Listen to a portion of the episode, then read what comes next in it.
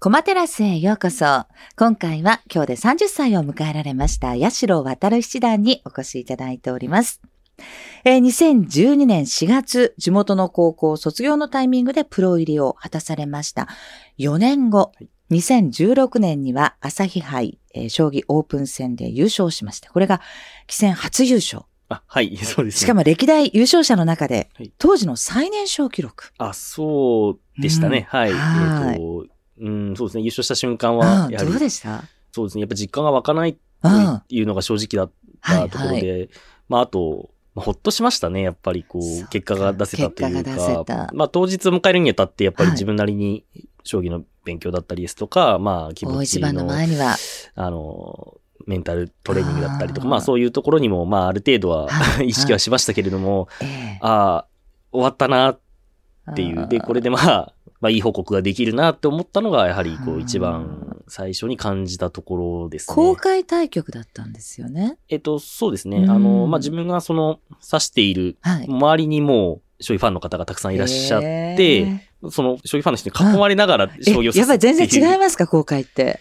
あ、全然違いますね。やっぱりその、まあ、棋士なのでやはりこう、将棋を指して、はいその将棋をその見てもらうっていう機会はあっても、うんそれはその、いわゆる寄付を見てもらうっていうはいはい形で、うん。まあ、どういう手を指したのかっていうのを、うん。あの、見てもらうことはあっても、そうですあの、もうスポーツ観戦のように、こう、リアルタイムでその場で見てもらうっていうことは、あの、うんまあ、今でもなかなか、やはり、多くはありませんので、そういった対局は。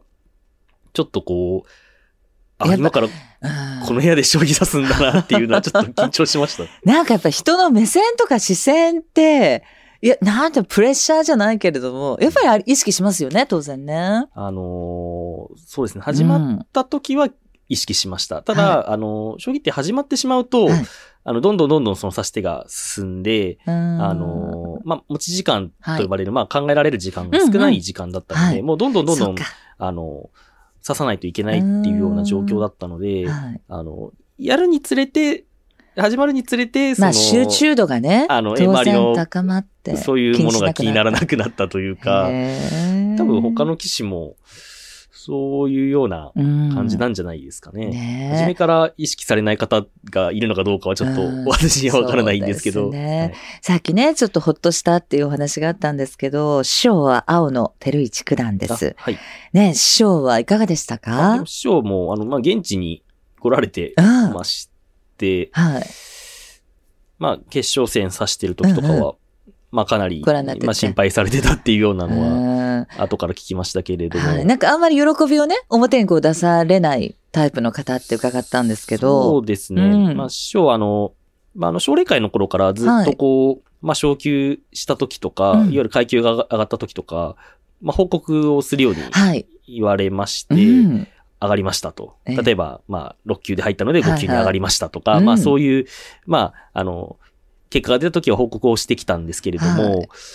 報告しても、あ、そうか、じゃあまた頑張ってくれっていう感じでした、えーもうちょっと喜んでくれないのみたいな感じですおおめでかとうとかはもう一切なく。え、おめでとうはないんですか？まあ、おめで、まあ、おめでとうはありましたが、ちょっと、ちょっとごめんなさい。あの ちょっと盛りましたね。大げ。さだったかもしれない。まあ、まあ、おめでとうはあったかもしれまあったけせんけど。ど、え、もうちょっと喜んでくれてもっていう感じだったんですか？いや、でもそれ、いや、でもなんか、あの、まあ、まだまだここで喜んじゃダメだぞっていうことですね。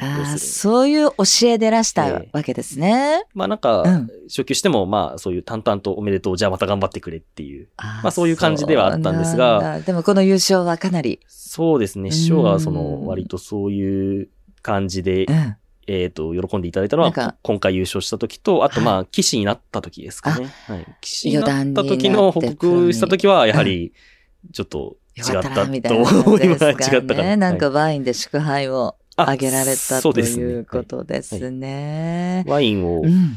開けていただいたんですけど、はいと、騎士になった時は、まあ、18歳だったので、うん私ワインが飲めなく、てか。あの、関係者の方が、はい。あ、青野先生、こんないいワインをありがとうございますって言って、うんあの、周りの方で飲んでらっしゃるんですけど、私はちょっとわからないっていう。ご商売には預かれないんだ、みたいなね。っていう状況で、4人くらいで、あの、会食した時に、うんそう。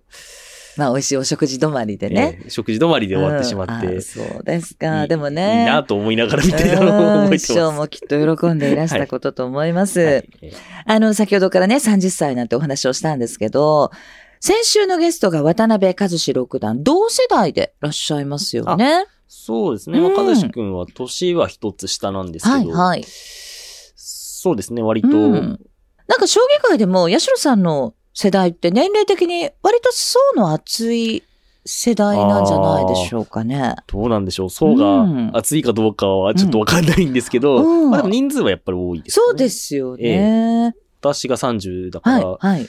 まあ前後1歳差くらいでも、うん。10人以上いると思いますね。15人ぐらいいるんじゃないか。もっといるかな。はい。高見太一七段とかあ、、三枚堂同学年で言えば、はい。佐々木勇気七段も佐々木は代。一つ下あ、ですね。一つ下。はい。年齢は一つ下。どうなんですか？それ同世代の棋士の方に対する、まあ、ライバル意識じゃないですけど、ええ意識しちゃうぞ、みたいなことってあるんでしょうかね。式。うん。まあ、それはありますね、やっぱり。あの、どう、まあ、やっぱり同世代がはいはい。活躍してれば、やはり、うー刺激にはなりますし、うんうんやっぱり自分が不甲斐ない成績だとう、ん。ちょっと落ち込みますね。あーやっぱり、うーん。なんか高見太一七段が栄養獲得の時はは、い。相当はい。悔しい思いをされたっていうことが漏れ聞こえてきましいや、いや よく覚えてますね。はい。いや、あの日はちょっともう、うーん、まあ、おめでとうとは言ったけどたものの、た。うん。なんか本心だったのかと言われると、あそうとは言えないような気持ちが。ー なんか行きつけのバーのマスターに慰めてもらったんですね。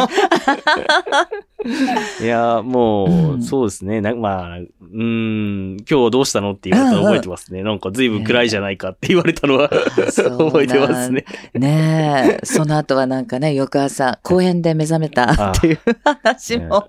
いやいやいや、うん今今はそんなことできないかもしれないんですけど、はい。うんまあでもなんか、よく覚えてます。はいそうですか。ええなんかいろいろな気持ちが、やっぱり、うんう。うん。んまあ、高見くんの中でもね、一番それははい一番の実績だし、うん。やはりタイトルを取るっていうのはね、もう、はい。あの、ほんの一握りの騎士しか成し遂げられることができないと大偉業だと思うので、はそれが自分と同学年の騎士が成し遂げたのかと思うと、い。やっぱりそこはあるんでしょうね。さっき年齢差を超えてなんていうお話もありましたけれども、はいやっぱり同世代とか、まあ同期みたいな人たちはまたちょっと別な意識が働く部分ってあるのかもしれないね。いや、なんかちょっとやっぱ別の世界に行ってしまった人っていう意識がうんうんそうかね、芽生えましたね、やっぱりね。うーん。まあそんな中、切磋琢磨なさってるわけですが、なんか、ヤシロさん、はい駒音をほとんど立てずに、ゆったり刺されるのが、なんかとても優雅な、っていうのをなんかちょっと聞きましたけあどー、なんか、意識してらっしゃるんですか？いや、よく言われるんですけど、うん。いや、自分では意識することは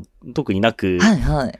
まあ、あまり、将棋を指しているときは気象が激しくない方なのかなというくらいへで、ー。その、まあ、静かに指さなきゃいけないとか、静かに指そうと思ってるとか、別にそういうことでは意。識は全くないですね。まあ、自分なりのその、将棋に、うんまあ、勝ちたいという気持ちをはい。アピールしているというところになるんですかね。そうですか。ななんと表現していいか、自分でもよく分かってないところが あります。へえ、はいお酒も優雅に飲まれるんですか？お酒、どうなんでしょう。優雅に飲んでるかどうかは、自分では分からなくて。でもなんか昔に比べると、はい。飲み方とかも変わったのかもしれません。え、どんな風に？昔はいわゆるその大人数で飲むのが好きだったんけど、はいはい。まあ、今でもす、まあ、嫌いではないんですけど、はい。まあ、最近は結構、優雅じゃないけど、はい。まあしっぽり飲む方が好きかもしれあそうかそうか。ないです。だんだんね、ちょっと大人にねなんか、なってこられたのかもしれない。変わりますよね、世代によってお酒の飲み方もね。う。ん、そうですね。まあ、うん。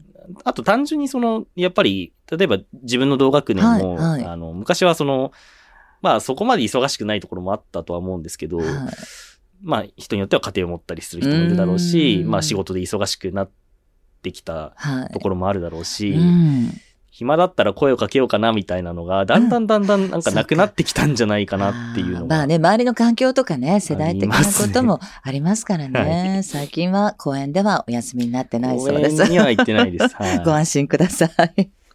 さあ、あの、静岡のお話がね、何度か出ておりますけれども、やっぱりふるさとに対する、こうはい、恩返しみたいなお気持ちは、すごく強くお持ちなんですね。そうですね。うんそれはもう昔から常に、あの、もう基地になった時から、うん。まあ、そこは本当に忘れたことは一度もないです。へなんか余談になった時には、地元の子供たちから寄せ書きをいただいたりしたんですはい、はい、そうですね。あの、えっ、ー、と、余談になった時と、あと、朝日杯で優勝した時ですかね。はい、あの、寄せ書きの色紙を、はい、いただいて、いや本当にもう泣きそうになりました。あ、はい、本当ですいや、嬉しかったですね。ねはい、なんか、八代杯っていう将棋大会も開催されているとか、ねね、はい、地元に貢献してらっしゃるし、はい、まあ、静岡割とね、将棋は熱いエリアではあるんですよね。そうですね。うん、まあ、あの、将棋のまあ、タイトル戦だったりですとか、うん、まあ、はい、えっと、永久順位戦の最終局を、うんうん、あの、まあ、行ったりですとか、はい、まあ、そういうふうな大きいイベントを、うん、あの、させていただくこともあるんですけど、はい、あの、まあ、それは、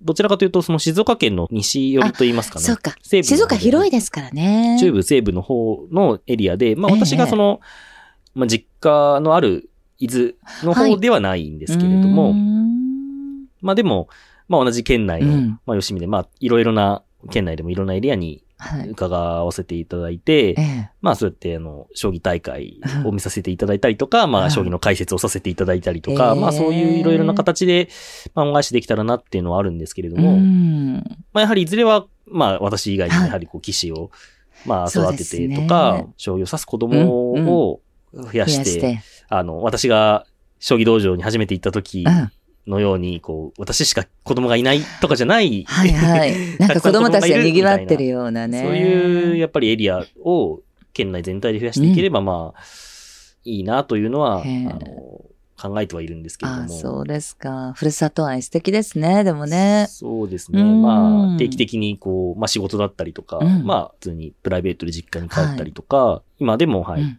よくそういうことはありますね。あの、まあそこまでやっぱり遠くないっていうのが一番大きいかもしれませんあまあそうですね。簡単に、まあ当然日帰りでね、行けたりしますし、ね、そうですね。全然日帰りで、はい、行って帰ってこれますので。はい、まあでも静岡地元の皆さんも八代さんの活躍っていうのは応援したいなって気持ちでご覧になってるんじゃないかなと思います。ええ、そうであってくれたら、はい。いや、まあきっとそうだと思いますので、はい、はい、私もやはりそれに応えなければなという、うん、はい。えー、責任感も、はい、はい、感じてます。30歳でのふるさと愛、とっても素敵です。えー、まだまだ素顔に迫ってみたいと思います。この後はお待ちかね、あのコーナーです。